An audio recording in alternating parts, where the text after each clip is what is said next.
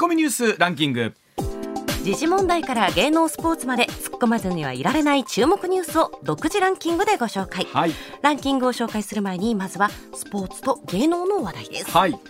プロ野球ソフトバンクの東浜直投手が昨日、はい、福岡市のペイペイドームで行われた西武との試合でノーヒットノーランを達成しました、うん、先月10日にロッテの佐々木朗希投手がオリックス戦で完全試合を達成したのに続き史上84人目の快挙で、はい、沖縄出身のピッチャーでは初めてということです。いやでも今シーズンね本当に各球団ピッチャーすごいなと思うのは、えー、佐々木投手がですね、はい、パーフェクト。それからその次の試合も8回まででしょ、うんはいはい、で先日はドラゴンズの大野雄大投手も、えー、9回2、えー、なんか10回2アウトまでか、うん、そうかもしねパーフェクトやってたりとか。いやなんかね本当に気持ちがいいゲームというか、うんうん、見る人が見たらすごい気持ちいいだろうな。見に行った人はねもうちょっと打ってほしいなっていうのあるのかもしれませんけど。いや,、いや本当に素晴らしいピッチングでしたね。はい。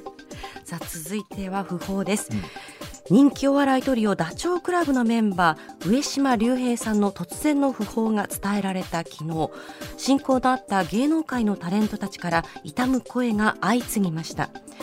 バラエティ番組スーパージョッキーなどで共演したビートたけしさんは芸人は笑っていくのが理想であってのたれ死ぬのが最高だと教えてきたのにどんなことがあっても笑って死んでいかなきゃいけないのに非常に悔しくて悲しいと公式サイトに綴り大変ショックですとする上島さんへの思いを発表しました。ちょうど昨日のですねこの時間、まあ、7時半過ぎぐらいに一報が入ってきて、えー、我々も驚いたんですけども、あのー、昨日からねずっとその親交ある皆さんがこうメッセージをいろんなところで寄せていらっしゃるみたいな時に本当に愛されてたんだなあの僕もそうですね、えー、っと何度かね番組でご一緒させてていただいたことがあるんですけど、はい、本当に気さくであの気軽に話しかけてくださる方でしたしあの優しい方愛される方ってやっぱりそういうお悩みとかもね人を一倍抱えてらっしゃるのかなと思うんですけれどもまあ本当いろんなところで出てますけれども、まあ、コロナでね、うん、えー、お悩みを抱えてる方も多いかもしれませんけど、えー、やっぱり決して一人じゃないよっていうことを含めて、ね。はい、えー、いろんなあのおでん電話とかねね。も含めてありますので、えー、気になるという方はぜひねあのそちらの方もご参考いただきたいと思います。はい。それではニュースランキング参りましょう。まずは第5位ですトヨタ自動車は昨日2021年度の連結決算を発表し売上高はおよそ31兆4000億円、うん、純利益はおよそ2兆8500億円でいずれも過去最高となりました、はい、半導体不足やウクライナ情勢などの影響で当初の計画より減産となりましたがアメリカや中国などでの販売が好調だったということです。今コメントあった通りですね。本来ならもう少し車も売れるはずだったんですけれども、うん、半導体が入ってこなかったというところでなんですけれどもそれでいって、この売り上げですですからただ一方で来期の予測をするとですね、はい、やっぱり原材料費がかなり上がってくると、でまあ、もちろん円安っていうのもあるんですけどももともと設定してらっしゃるところの円のレートっていうのはもうちょっと低いところに抑えてたりしてるので、まあ、その部分どうなるかなんですけどもまあでも改めてね、えー、自動車まあね売れてるなっていうところとなんですけどもあのこの辺りほら価格のね転嫁っていうのをしっかりできるのかどうかですよね、はい、原材料費の上がってきたところっていうのがねできる業界とそうでないところっていうのもありますので、まあ、本当トヨタさんがどんなふうな、ね、形で今後また販売をされていくのかっていうのは、えー、日本経済全体の注目でもあると思います。はい、はい、続いて第4位。熊本市の慈恵病院は昨日病院以外には身元を明かさない国内2例目の内密出産が行われたことを明らかにしました。出産したのは熊本県外の熊本県外の成人の女性で、うん、4月に身元を明かさないまま仮名で出産しました赤ちゃんの健康状態に異常はないということです。まあ、この赤ちゃんがすくすくとまず育ってほしいなっていう思いと、はい、それからそれを周りあの取り巻く法律の部分っていうのをね、これ改めてこうどう整理していくかっていう課題が一つ大きなところだと思います。はい、はい、続いて第3位。新型コロナウイルス感染対策としてのマスクの着用に関し松野官房長官は昨日の記者会見で屋外で人との十分な距離が取れる場合は必要ないという認識を示しました、うん、あのー先日は東京都の医師会からもメッセージがあって、今回官房長官からということなんですけど、ええ。まあ、こういったことを言ってもらえるとね、うん。外では比較的外しやすいなというところもあると思います、うんうんうん本当にあのこれから暑くなってきますから。そうですね。熱中症とかもね怖いですし。あのそれこそ西村さんもそうだと思いますが、うん。お子さんの体育の授業とかなんて、うん。まさにここね大事なところになってくるじゃないですか。はい。はい、続いて第2位はウクライナ軍は10日東部ハリコフ州で4つの集落を奪還したとし国境付近のロシア西部ベルゴロドベルゴロドまでロシア軍部隊が撤退したという情報があると発表しました、一方ロシア軍は南東部マリウポリの製鉄所への攻撃を続けていてウクライナの副首相は製鉄所に1000人以上の兵士が残っていると語りました、まああのこのあたり、えーまたまた須田さんにも解説をいただきたいと思うんですけれども、はい。えーまあ、一方でウクライナ南部のですねヘルソン州のあたりで親ロシア派と言われているところの地域のところをこうプーチン大統領が編入していくんじゃないかという話もあったりしますし、うんうんうんええ。まだまだいろんな状況続いていきそうですよね。はい。続いて第1位は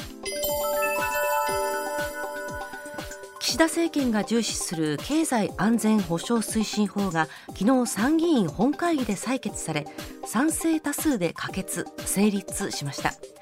ハイテク分野で台頭する中国やウクライナ侵攻を続けるロシアの強権姿勢を念頭に経済安保政策の強化を図ります、まあ、先ほどもニュースでありましたけれども例えばその半導体みたいなものの需要をしっかりどうコントロールしていくのか供給を含めてどうコントロールしていくのかっていうところと、まあ、それから言ってるように政府がどこまで介入をしていくのかというところも含めてと、まあ、いくつかの課題がありながらではあるんですけれどまずはスタートを切るというところですよね。はい。えーではあコマーシャル。の後スター新一郎さんの登場でございます。さあ時刻6時25分になりました。ここからは須田慎一郎さんでございます。須田さんおはようございます。はい、おはようございます。今週もよろしくお願いいたします。おはいまはい、お願いします。まずはこちらからです。1世帯あたりの平均貯蓄が1880万円？データから見る実情とは？え総務省が10日に発表した2021年の家計調査報告によりますと2人以上の世帯の平均貯蓄が前の年と比べて 5%, 5増えて1880万円3年連続で増えていたことが分かりました。まあ、コロナ禍で消費支出全体が減少する中外食や旅行などの娯楽関係の支出も減って、えー預貯金に回ったと考えられますがさあ須田さんこの数字を我々はどう見ればいいでしょうか？お願いいたします。はい、あのー番組の冒頭でね、はい。えーそれこそ相泉さんが、一体どこの国の話だっていうんで、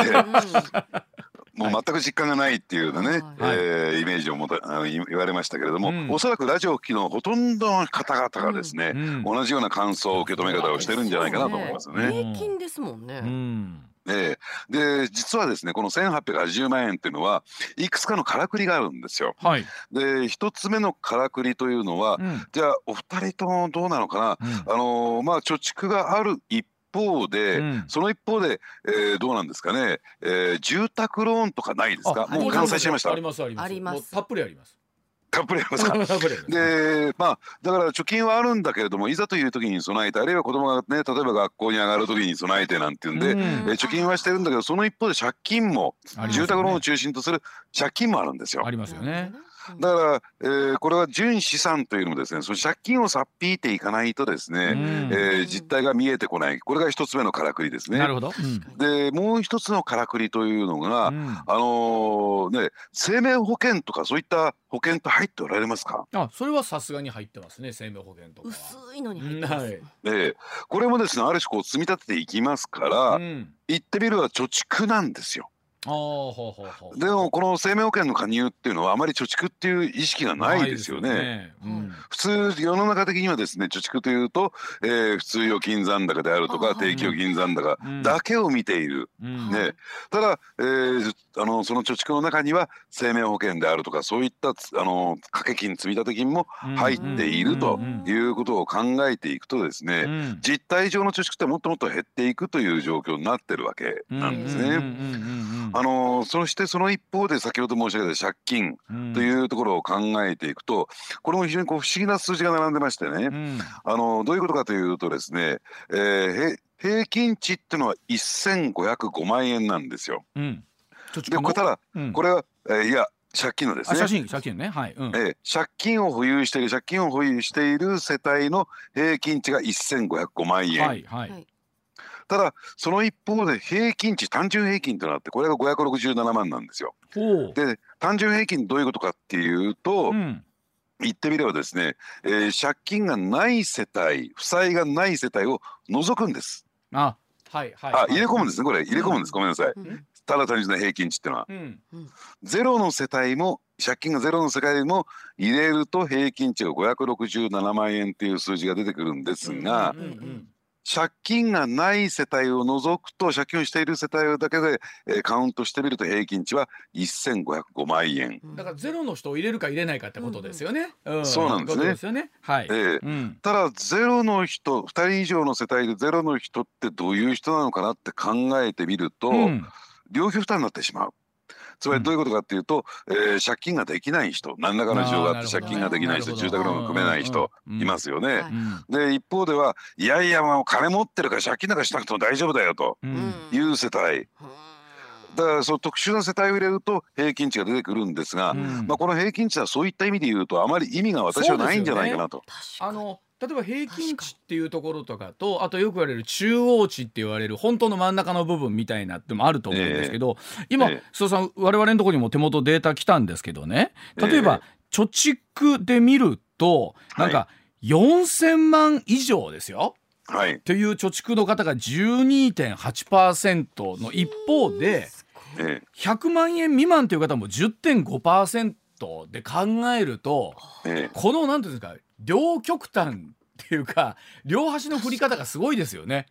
そうなんですね。そのそこが問題になっていてですね、うんうん、あのですから平均値を下回っている先ほど申し上げた1880万円を下回っている世帯が3分の2いるんですよ。はあ、ですよね。だから、えあのその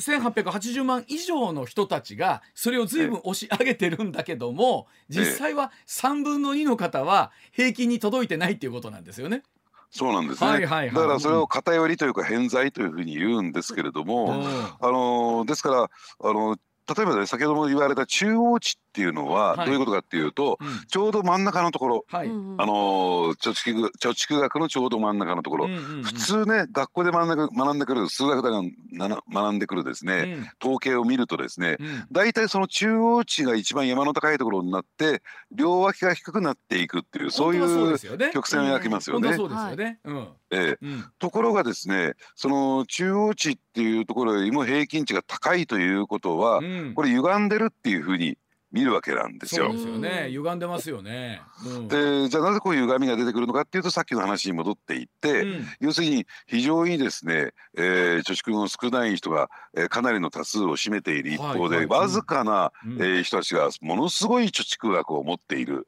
というですねこの歪みがですね平均値を表してるんですねこれでも結局須田さんほら世界の富のうちのねえー、ほぼ半分を、えー、なんか上位数パーセントの人が持ってるなんて話があるじゃないですか。はいはい。全くその縮図となんか似たようなとこありますよねこれ見てるとね。そうなんですね、ですからその傾向がね徐々に徐々に緩和されていくと言ったらいいんですかね、うん、中央値にシフトしてくればね、うん、えー、世の中良くなってるなとそういうふうになるんですけれども、ねうん、ただ逆にですね中央値からどんどんどんどん平均値が上上がってっちゃってると、うん、いうところを考えてみるとね、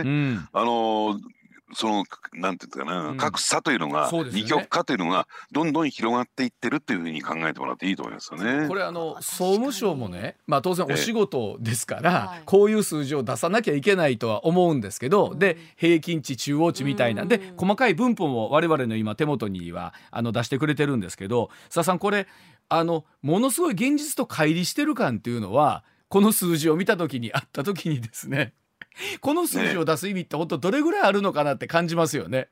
だから解説が必要になってくるんだけども、うん、ね、だから総務省も、うん、えー、今の日本では金持ちがどんどん金持ちになっていく一方で、うん、えー、貧乏人はどんどん貧乏になってますってそういう解説くれ入れてくれればわかるんだけども、ね、タイトルに入れてほしいですよね。ね。ついつい我々も今こうやって時間がある時はね、今須田さんのように細かく解説もしていただけたりとかできるんですけど数字だけが出てくると、うん、えー、全世帯の平均貯蓄額は1800万っていう数字だけが一人歩きし、って言われたらえー、っていうそんなないってなりますよね3分の2が思うわけですからね。で加えてねやっぱり問題なのは、うん、こういった状況っていうのは、うん、やっぱり改善解消していかなきゃならない話ですよね。ですね。公平な社会を目指していくためにはね。はい、じゃあそのためにこれをこのデータを受けて、うん、政府は何をやるんですかっていうね。はい。そこがワンセットになってない全く意味がないんですよ。うん、うん、おっしゃる通りだと思います。えー、うん、でところがですねそこに対する手立てっていうのはほとんど講じられていないというかですね、うん、その一方でじゃあみんな私たちが見ていかなきゃならないのは賃金がこの30年間全く上がっていってないという状況。そしてもうもう一つはですねやっぱりこの、えー、これはウクライナ情勢ウクライナ戦争のですね影響もあるでしょうけれども、やっぱり物価がどんどんどんどん上がってってる。ねでだから支払いが増えていくわけですよ。はい、そうすると貯蓄っていうのはどんどんまた細っていくっていうね、ね、状況、うん、むしろ事態は悪化してるというふうに考えてもらっていいと思いますよね。うん、あのそれほどこそ先ほどねトヨタ自動車さんの決算のニュースとか出てまして、ね、まあそういうあの大手さんっていうのはある程度、えー、ねねえー、円安の恩恵えうんぬんと含めてあると思うんですけど、まあそのトヨタをもってしても、えー、例えば原材料費の高騰みたいなところはもう抱えきれないみたいなところがあるわけじゃないですか。もう耐えきれないというところ。をなんとかをどう補うかっていうところですもんね。うん、そうなんですね、うん、で加えてもう一点言っとくと、えーまあ、トヨタっていうのは、まあ、自動車産業っていうのは、6階建てのピラミッド構造になってるんですよ、はい、つまりトヨタが一番ですねピラミッドの頂点に立っていて、うん、その下に1次下請け2次下請け3次4次、はい、大体5次下請けぐらいまであるんですね。はいでまあそれは下請けだったり部品メーカーという意味なんですが、うん、ところがですねその部品単価とか、まあ、別にこれはトヨタだけじゃなくて他のメーカーもそうなんだけども、うんうんうん、要するに部品単価とか手間賃工賃、うん、ねえー、つまり加工したりなんかするための手間賃工賃、うん、これはここですね30年間ずっと右肩下がりで下がってるんですよ。はあええ。えー、ですから最終的な完成品を作ってるメーカーが利益を出していくために、うん、要するにそこは下げられてきてるわけなんですね。なかなきゃいけないわけですよね。ええ。ー、あのー、そうするとねやっぱり大手メーカーは利益を出す一方で、はい、そういった下請けだとか部品メーカーつまり中小零細企業はどんどんどんどん利益が削られていって、うん、要するに賃上げなんかできない状況に今あってる。うんうんうんうんだからどうやってねその部品単価であるとか手間賃工賃を上げていくような構図に持っていくのかっていうところが、え今後ね必要になってくるんだろうと思いますけどね。まあおそらくその今たまたまその名前出ましたけどもそれ以外のおっしゃるように自動車メーカーさんのあの3時4時で受けてらっしゃるところっていうのはいいわな本体はなみたいな話になりますよね。そうですね。あので加えて日本日本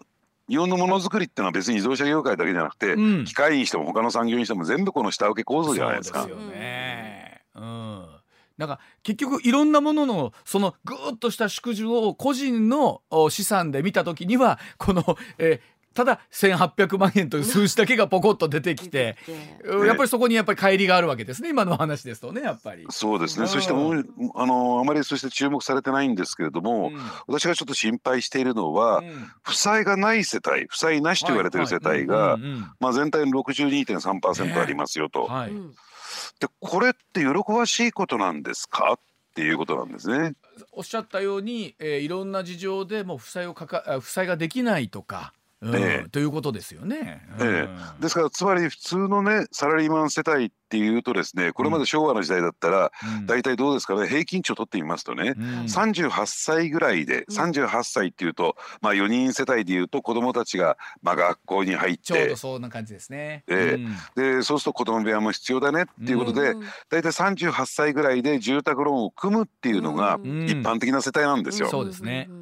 ででところがですね大体住宅ローン25年から30年組みますけれども、はい、そうすると定年超えますよね。超えます、えー、でこういう前にですね退職しますから、うん、えー、まあ、こういうあの定年を持ってね、えー、退職しますからその退職金でもって住宅ローンの残債を払うってことを一般的な家庭でやるんですよ。そう、ね。うんう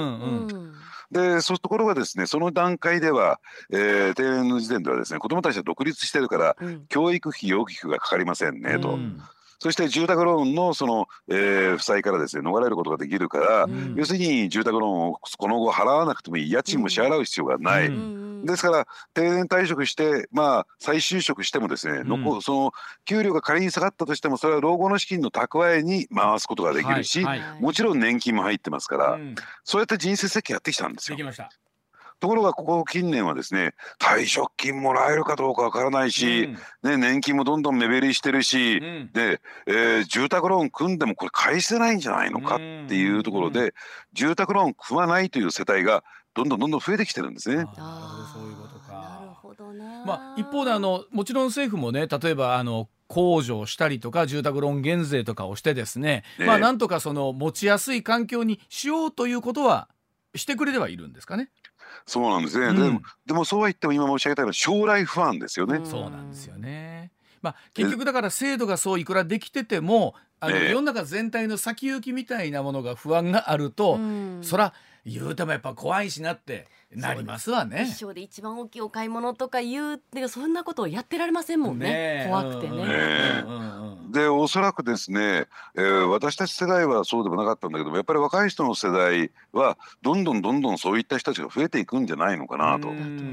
まあライフスタイルの変化じゃないですけどもそのローンに縛られるんだったら、えー、もうちょっとこう自由に幅広く動けるようにしたいっていうのは、ライフスタイルとしてあるかもしれませんよね。ええ。ー、まあただどうなんでしょうね。やっぱりあの今の若い人はそういう考えないのかな。やっぱり、ね、男性として生まれたからには一国一城の嵐になりたいとかね。あります、ね、いやでもなんか息子たち見てたらそういうの全くないですね。もうなんかもう自分がちょっとした趣味ができたらいいかなメダカ変えたらそれで幸せみたいな、もう本当小さな幸せでこう満足してる感じですけど、ね、まあまだ今中学生高校生だからねってなりますけど、うん、であと毎日放送入ってこられる新人社員の方でもね新入社員の方でも、うん、やっぱり我々は若い頃あまり気にしなかった、えー、この会社の退職金どうなってるんだろうか年金は一体いくらもらえるんだろうかっていうところかなり敏感ですよね。そうですね。よう勉強してますよ、はい、あの入ってくるコーラはその辺を、僕ら考えたこともなかったですけどね。はい、だから将来に対してかなりシビアな目線を向けてるんだろうなと。でそれこそ車の免許を持ってなくて、うん、車を保有することはそリスクだしお金の支出が増えるから、うんうん、もう免許すら持ってないですっていう子も結構多いだから須田さんそうやって思うとね今西村さんの話もそうですけど、うん、そうさせてしまってるってことですよね世の中がね。そうなんですね、うん、で結果的にそうさせてしまうと何が起こるかっていうと今西村さんが言われたように車買わないから車がね、売れなくなる。そうですね。車売れない。住宅を、えー、建てなくなるから、うん、その住宅関連の資材も全く売れなくなる。そうですね、うん、そうすると経済がどんどんどんどん縮小していっちゃうんですよ。あの世界中そうですけど結局住宅着工の指数とか、はい、それから車の販売売上販売台数って結構経済の指標では大きな数字ですもんね。そうなんですね、うん、かなり個人消費の大きな割合を占めるわけ。ますからね。うん、えーで個人消費っていうのは GDP の5割強を占めてますから、はい、要するに、えー、景気の先行指標と言われていてやっぱり個人消費が大きくなっていかないと、うん、要するに経済は成長していかないんですよ。結局須田さんいつもその話になりますがいかにして GDP というか付加価値の合計を上げていくか、それが30年変わってないという現況にやっぱり戻ってきますねこれね。そうなんですね ですからやっぱりそういったところに対してね、今の政権が岸田政権がですねどの程度真剣に、えー、取り組んでるのかっていうところを考えるとね、やっぱり次の参議院選挙ってものすごく重要に、私はなってくるんだろうなと思いますね。すね。あのもちろんこの後やりますが世界情勢そうだし、まあえー、自分の目の前のねあの生活そうだしいろんなテーマが今回改めて次の参議院選挙あると思います。では続いていきましょう。時刻6時42分です。さあウクライナ侵攻で分断が進む世界。21世紀における冷戦とは？え連日予断を許さないというウクライナ情勢なんですけれどもそれと比例するかのように進行し続けている世界の分断。かつて東西のかつての東西冷戦を彷彿とさせる状況となってきてるんですが、まあ、現代の冷戦特徴は一体何なんでしょうか？須田さんに解説をいただきたいと思います。須田さん、えーはい、まず今年3月の国連総会のですねこの対ロシアの非難決議というところ193の国連加盟のうち賛成が141反対が5そして棄権が35という結果ですね。はい、うん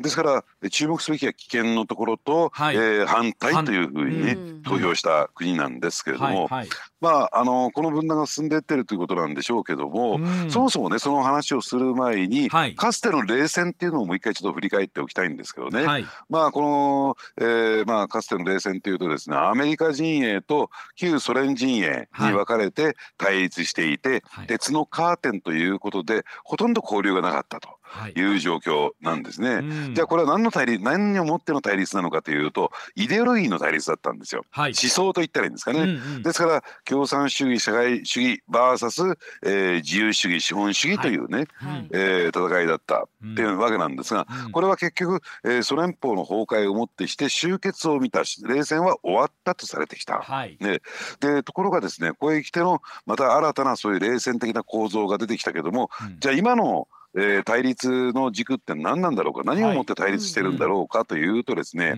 これよく最近聞くようになったんだけどあまりそのその意味するところが分かってないっていう方も多いんですけれども、はい、権威主義っていうね、はい、あるいは権威主義体制っていうことをよく聞くようになりましたよね。よね権威主義。はいえー、うん、ただ権威主義ってなんだってあんまりね、うん、えー、あの突き詰めてですね、うん、えー、報道されたというか伝えられたケースもないんですけれども、うん、まあこれは、えー、政治学という学問の中で定義づけられているものでしてね、民主主義に対立する言葉なんですよ権威主義っていうのは。民主主義の対の言葉ですか？そうです。はい、ね、でじゃあ、あのー、これ学者によってですねいろんな定義づけがあるんですが、はい、一番ですねあのミニマムなというかですね共通した、えー、イメージで持っているところはですね、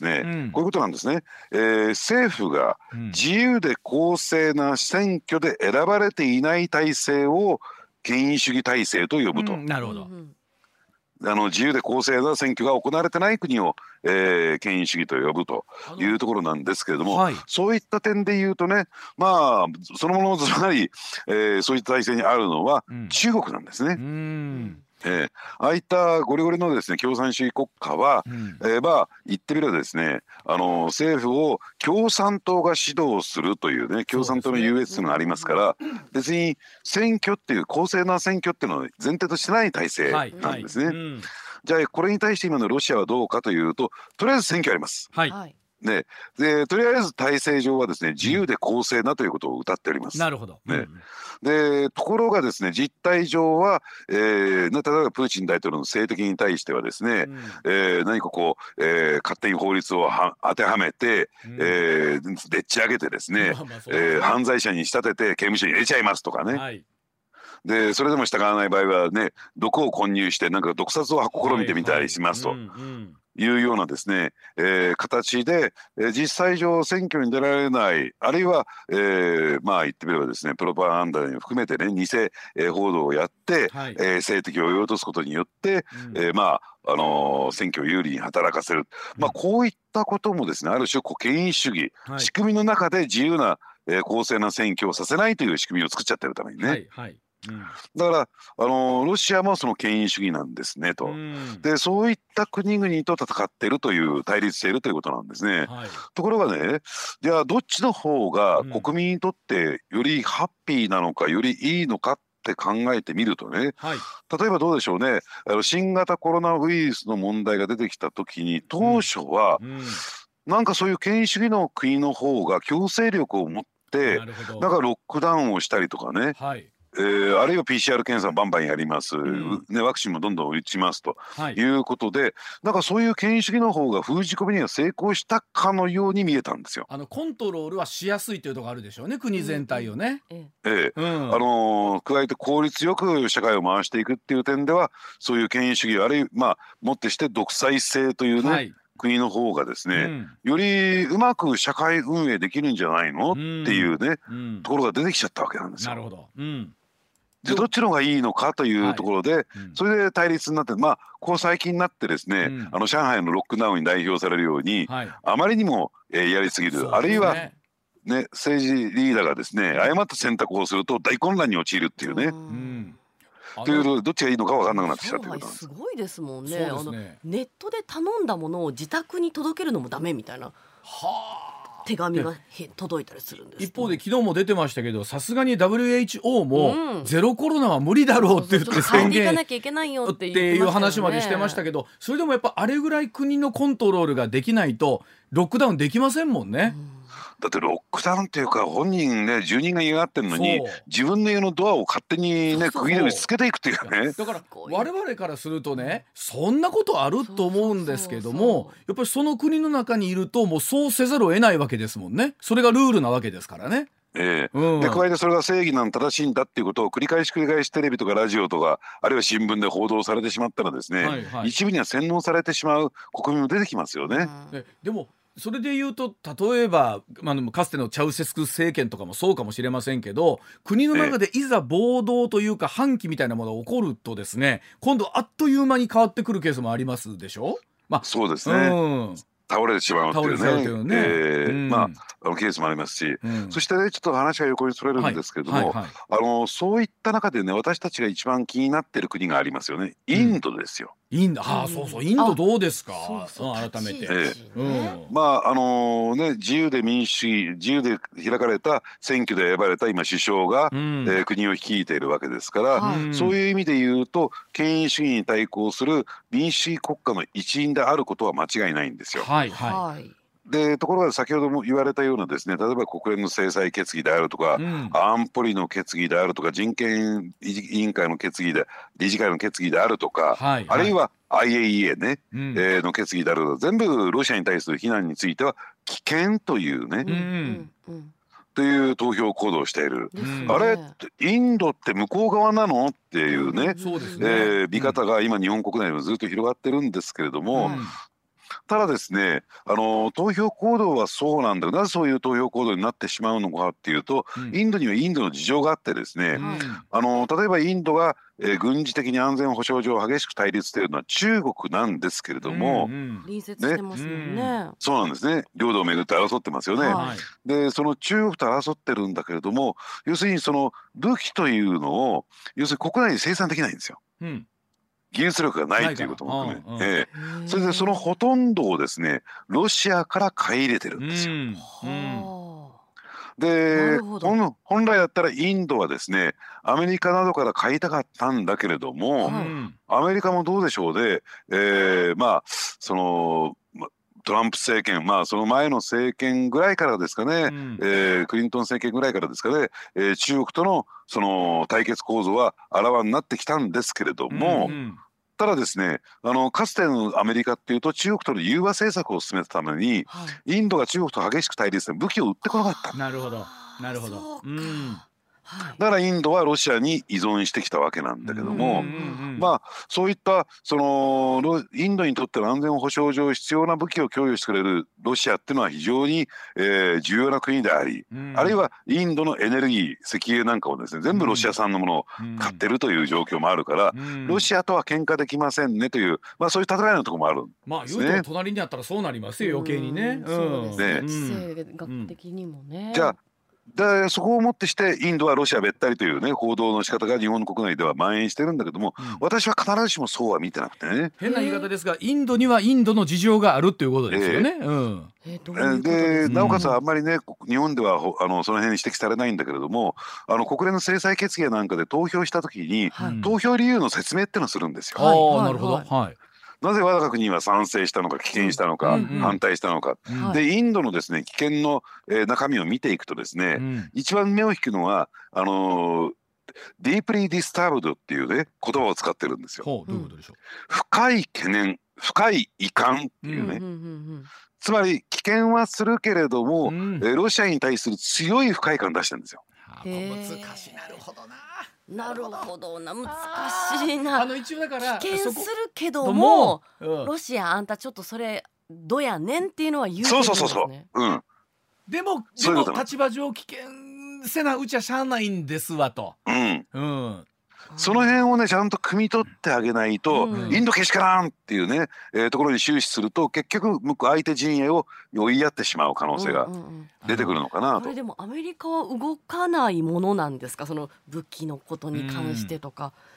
であのですからアメリカはですねその代替措置として今インドに対して武器を供与していこうといえば動きになってますからね。まあ、いきなりガラッとね反ロシアには変わらないけれども、はい、徐々にということなんだろうと思いますね。まあ、でもあの改めてですけどそのそれぞれの本当にいろんなものがこの2か月あぶり出された中でね、うん、それぞれの国の抱えている事情があったりとかヨーロッパなんていうのは今回を含めてですね大きくこれ勢力図が変わってきますもんね。ね。NATO の加盟含めてですけども。そうなんですね。ところがですね EU もこれも決して一枚岩ではなくて例えばハンガリーのように非常にロシアに近い国もあって、例えば EU 全体としてね、えー、ロシアからの、えー、石油をですね禁輸しようじゃないかっていうね決議をしようと。だあの EU ってのは全会しないと物事決まりませんからね、はいはい、だからハンガリーは反対だってね。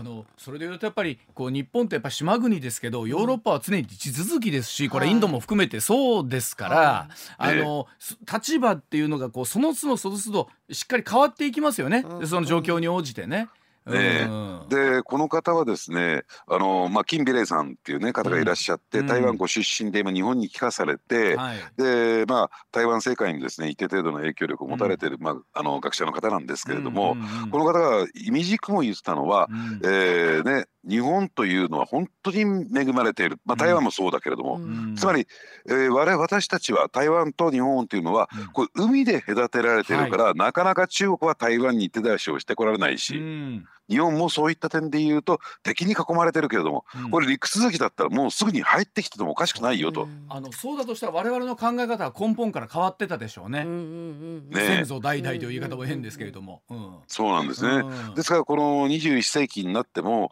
これれ海で隔てられてるっていうとこが、えー、一つですねだから、うん、まあこれ悪いことは言うと島国根性っていうのはそこからも出てきてるような。あのいいあの悪い面もありますけどいい面もあの当然あるわけですからね、それがね。そうなんですね。なるほどな。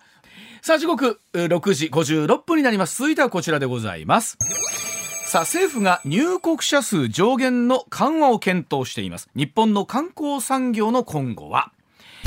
さあ新型コロナウイルスの水際対策について政府関係者によりますと大型連休明けの感染状況などを見極めた上で来月中にも1日あたりの入国入国者の総数現在の1万人から2万人に引き上げる方向で検討していることが分かりました、えー、外国人観光客についても一部受け入れる方向で検討とのお話もありますがさあ日本の観光業にとってこの政策はどうなっていくんでしょうか須田さん。はい、うんあのやはりですねこのね入国者制限をですね緩和していこうっていうのは、うん、えー、先にですねやっぱり留学生なんかでね、はい、えー、まあ、日本への留学が決まってたんだけどなかなか入っていくことができないっていうことで、ね、国際問題化していたということが、えー、一つのきっかけになってるんだろうと思いますね。うんうん、で加えてですねやっぱりこの経済的な側面っていうところを考えていくとですね、うん、やっぱりあのーね、インバウンド外国人観光客によって、えー、経済が支えられていた、えー、地域だとか自治体はありましたからね。うんね、そういったところのことを考えていくとですね、うん、やっぱり、えー、それを受け入れていかないと日本経済のなかなかですね再浮上につながっていかないというところにつながっていく。そういった意味で言うとやっぱり大阪っていうのは、はい、えー、日本でも有数のそのインバウンドに依存している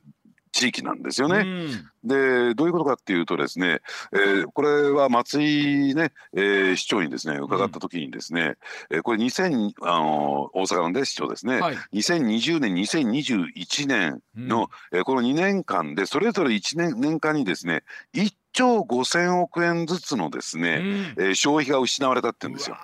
すごいな。ということ合わせて3兆。3兆。うわ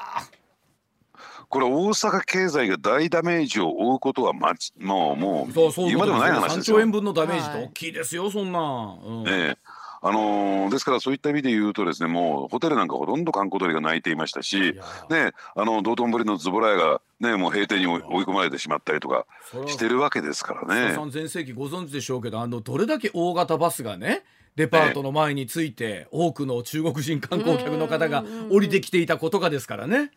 そうなんですね、うん、そういった点から考えるとですねやっぱりその、えー、あの経済を回していくためにも、うん、国内のその観光だけをですね活性化させるんじゃなくて、はい、やっぱり、えー、外国人観光客をどんどんどんどん受け入れていかないと、なかなかですね、うん、えー、まあ、その地域経済の活性化にはつながっていかないという状況に、まあ、そういう声がどんどんどんどん政府の方に入っていったんだろうと思いますけどね。うん、あのそれこそさっきのお話つながるかもしれませんが日本ってやっぱ海で隔てられてる分ね、うん、入出入国の管理は非常にコントロールしやすいというところあるわけなんですよね一つはね。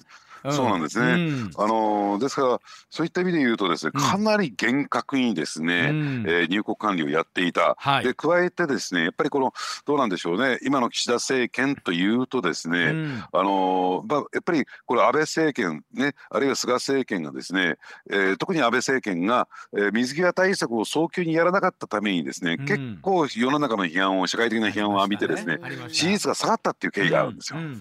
ありました。だからやっぱりこの辺は厳格にやっていかないとならないということで、はい、この世界標準グローバルスタンダードから比べてもですね、うん、この入国制限という点ではですね、はい、日本はかなり厳しいんですよ。すじゃあ、えーと、コマーシャル、えー、7時の時報の後そのお話もう少し詳しくお聞きしてまいりたいと思います。一旦7時でございます。まあ、今須田さんのお話ありましたけどもこれ政府もコントロール難しいですよね。緩くしたら緩くしたで緩くしすぎや言われるし厳しくしたら厳しくしたで厳しくしすぎや言われるし、ね、あのほんまにこの蛇口の開け具合っていうんですか？難しいなとは思いますけれどもね。うん、ねうん、あのただね私ねここにねその件に関してね、うん、ちょっとあの逆の話を一点したいことがありまして、はい、どういうことかっていうとですね、あの確かに大阪年間で1兆5,000億円の、うん、えー、消費が外国人観光客にってもたらされるわけなんですが、はい、こう日本全体で見た時に、うん、えー、日本人のね、うん、えー、国内観光日本国内で使う観光の、えー、消費とですね、うん、外国人観光客が日本へやってきて使う消費のですね量を比べてみたときに、はい、大体10対1なんですよ。10対 1? どっちが10ですか？もちろん日本人の国内観光日本国内の観光の方が10なんですね10分の1ぐらいしかないんですよ。えそれはコロナ前もですか？コロナコロナ前がそうだったんですね。あ、えー、10対1えなんかあの大阪の海外の方の多さインバウンド効果の大きさを見ると逆のイメージです。もう10がインバウンドで1国内っていうイメージでした。ええ。あのそれはもあくまでもね今言った10対1の日本全体の平均値を取った時ですから、はいはいはい、いかに大阪がインバウンドだけに依存しているのかっていうところがねなるほどね、分かっていただけるんじゃないのかなと、まあ、それは47都道府県あっていろんな国来られますけど、うん、なるほど。そういうことか、うん、だから特に大阪東京ってゴールデンルートと言われていて、うん、えー、東京から入ってきて大阪から帰って関空から帰っていく関空から入ってきて東京から抜けていくっていうね、まあそこに乗っかってますから非常に外国人観光客が多いところなんですが、ですただ私が申し上げたいのは何かというと、もっともっと日本人観光客にもね、うん、えー、誘致したらどうですか？と。うん。配慮したらどうですかと、受け入れたらどうですかっていうことなんですよ。そうするとこういうね、はい、コロナみたいな問題っていうのはイベイベントリスクといってですね、うん、場合によってはこういうことが起こるとですね、一気に、うん、えー、外国人観光客が入ってこなくなるケースがありますから。いやそれでも確かに一時黒門市場もそうでしたけどふっと行くとねもう本当にもう外国のインバウンドの方が多くて、はい、これ行かれへんな言うて、はい、人が多すぎてみたいなので、うんうん、え敬遠してたというか行かなかった方も多かったと思うんですよ須田さんあの辺りは。私もそうなんですよ、うん、だって行ってさタラバガニ1本3000円ってどこの国だよ 足1本。商品も海外向けになってるから、うん、日本人からするとえこれこの値段？みたいなことが多かったですもんね。ねそうなんですよ、でなおかつは買い物に行く場所なのに買い食いの場所街になっちゃいましたよねあそこね。まさにそうでしたもんね。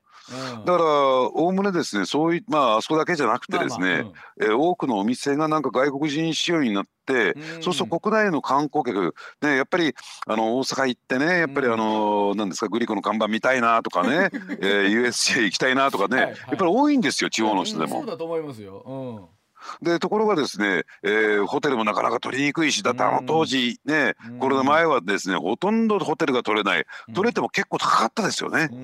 値段が。だから実際こう比較的外国のお客様に依存していたところっていうのはこのコロナで厳しくなりましたもんね現実としてね、えー、だからここでもう一度ですねやっぱり、えー、日本の観光客をですね日本人観光客を受け入れるような、まあそういったところにも少しは目を振り向けた方がリスク分散になっていいんじゃないのかなって私は思いますけどね。それこそゴールデンウィークね久しぶりに規制緩和がなくなってあの、お店商店街の方もおっしゃってましたけど、はい、もうこのゴールデンウィークはもう本当に楽しみでみたいな、うん、あの国内の動き自体がまずなかったっていうのもありますしね一方でね、えー、うん、外国人だけじゃなくて。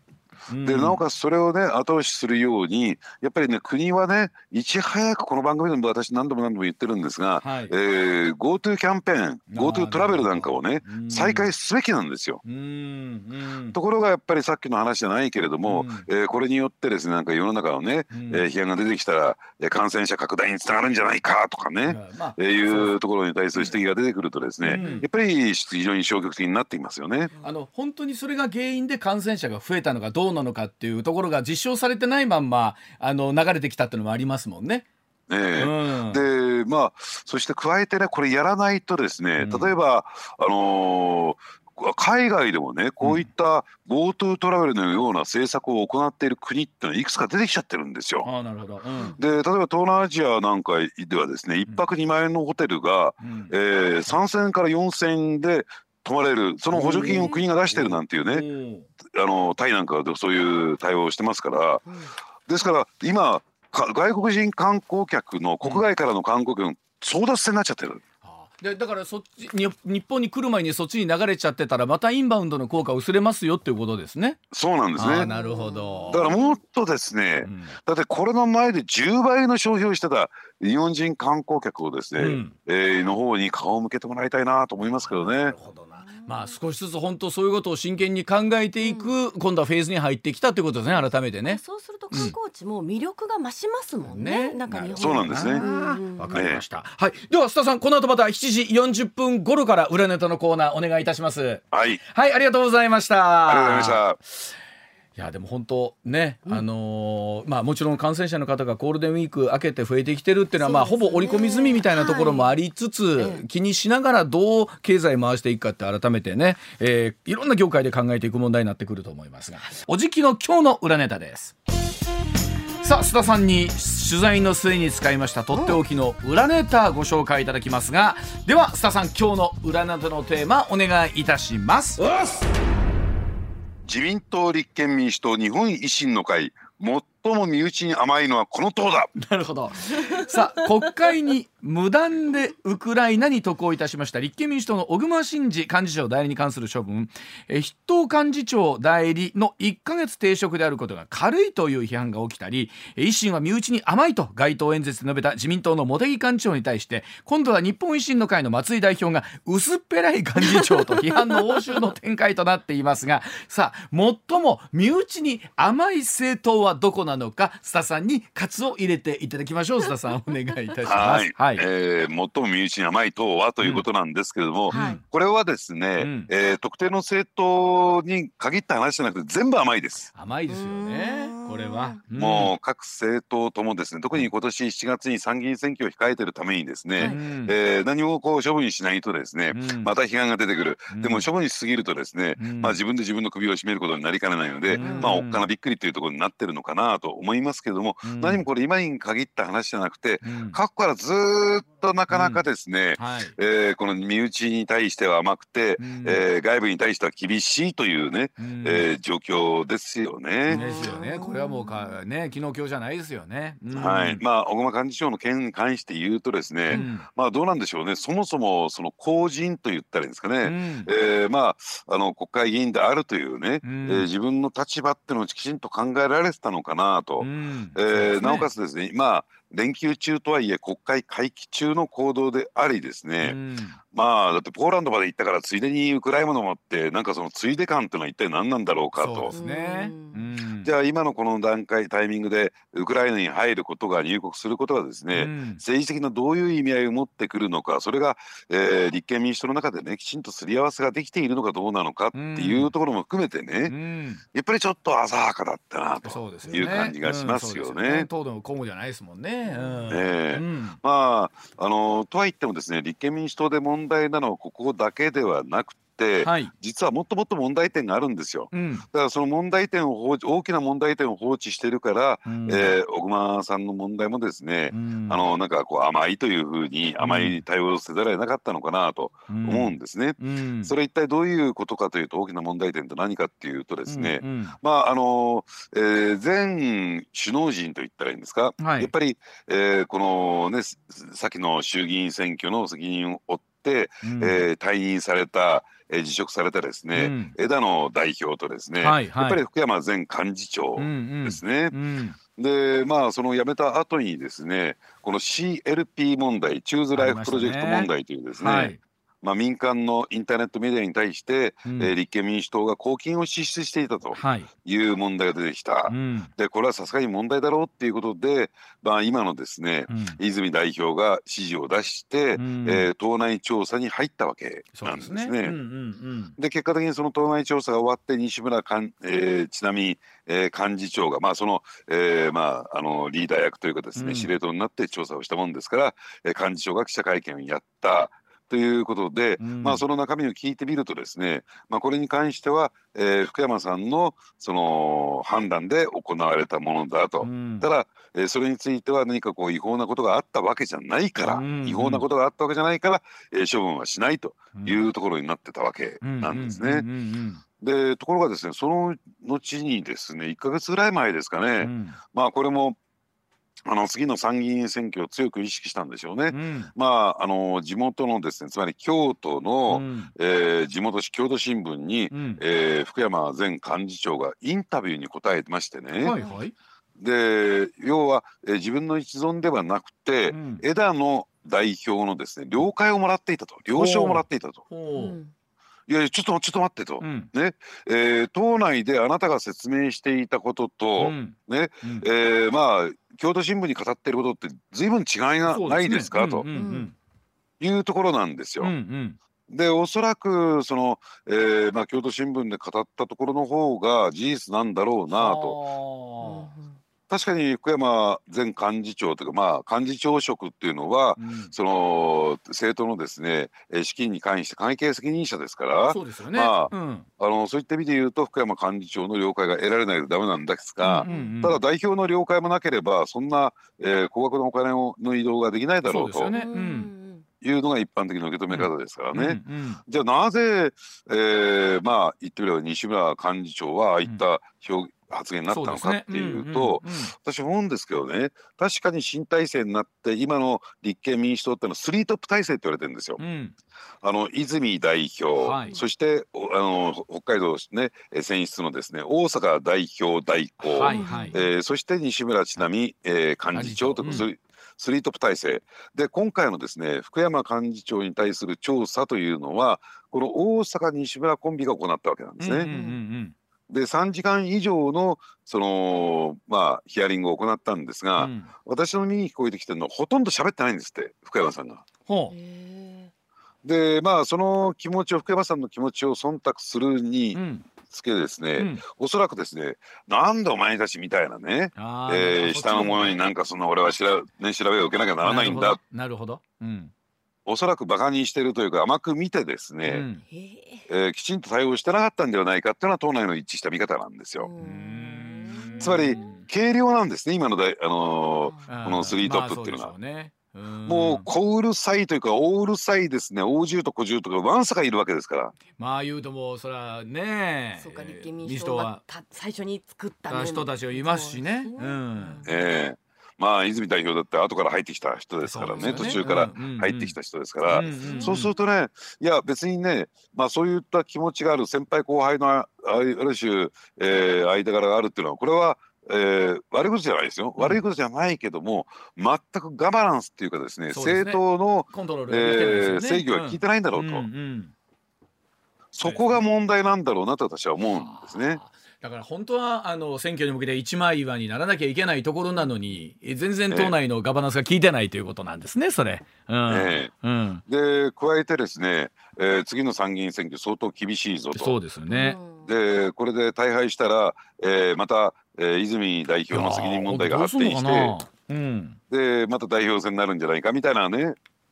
空気が今立憲民主党の中に充満してるんですよ。はあでも相当状況としては厳しいですからね今のだけ見てるとね。ね。ですからそういった意味で言うとちょっと組織としてのね、うん、ちょっと機能不全状態に陥ってるんではないかな。だから今回の、うん、えー、まあ、小熊さんの件に関してもですね、うん、えー、思い切ったその対応がっていうのかな処分ができなかったっていうこともあるんじゃないかなと思いますけどね。あのどうですか？須田さんのお好きな茂木幹事長と松井代表とのこのバトルはどうですか？あの薄っぺらいいやいや。うん。うん、松井代表の言う通り薄っぺらいことは薄っぺらいですね。今日今日も来ましたがやっぱ。ででも松井さんもなかなか言葉選びませんでしたね、薄っぺらい幹事長ってなかなかその であのライバル政党とはいえ幹事長になかなか言わないかなと思ったりするんですけど、いやいや松井さんこれ言葉選んだんじゃないですか。だから薄っぺらいっていうねレベルでとどまったんだろうと私は思いますけどね。もうちょっとなんなら強い言葉で言いたかったぐらいなんですかね。ええだって茂木幹事長の言ってることもだって、うん、えー、ちょっととんちんかんっていうか的外れですよ、まあ、確かに橋本徹さんはファウンダーっていうか創業創業者の一人だけども、うんうんうん、とはいっても今全く党員でも何でもないですからね。まあね。うんうん。でそれに対して日本維新の会に対する批判みたいな形で言うっていうのは、現状認識ができていないと私は思いますよね。まあ、あの維新は維新で例えばそれこそ候補者の中で経歴がちょっと怪しいぞみたいな人が出てきたりとかね、ありましたしね。うん。ええ、だからその維新についてはですねそれはちゃんとしっかりと調査をして処分すべきところはだってその件についてはねもしその経歴詐称というのが出てきたら、要するに処分すると。うんえー、もちろん処分その処分というのはかなり厳しい処分、うんうん、まあ、あの議員辞職を迫り、うん、ねえー、少なくとも最低でもですね、うん、維新の会からは、えー、まああの離党してもらうっていうそういう処分になってくると思いますよこれは。ね、ただあのどうなんですか？本当なんか参議つい数か月前とね、うん、いわゆるこう、ね、政党同士の結びつきの色目が全然変わってきましたよね。そうですね、ですからまあ、この点についてはですね松井さんに聞いたらですね、うんうん、やっぱり安倍菅体制においては日本維新の会に対して一定程度の配慮があったと。なるほど。でその配慮がなくなったんだからすっきりしたみたいなね。あこっちも配慮する必要がないというないと。いうことですね。まあもちろん例えば憲法問題みたいなところではね例えば自民党と非常にまあ近いところもあったりするのかなと思ったりするんですけれども、はいはい、なんか本当どこと対立してどこは今度歩み寄るのかっていうのが明確な線が引きにくいですよね。党としてなのか政策としてなのか。だからその辺がね、うん、やっぱりこの選挙が近づいてくると、うん、まあまたね対立してるところとはもう喧嘩となりますよね。ねまたいろんなところで選挙協力がわからんところで出てきたりするのかというところでございますが。はい、えー、須田さん今週もどうもありがとうございました。はいありがとうございました。ありがとうございました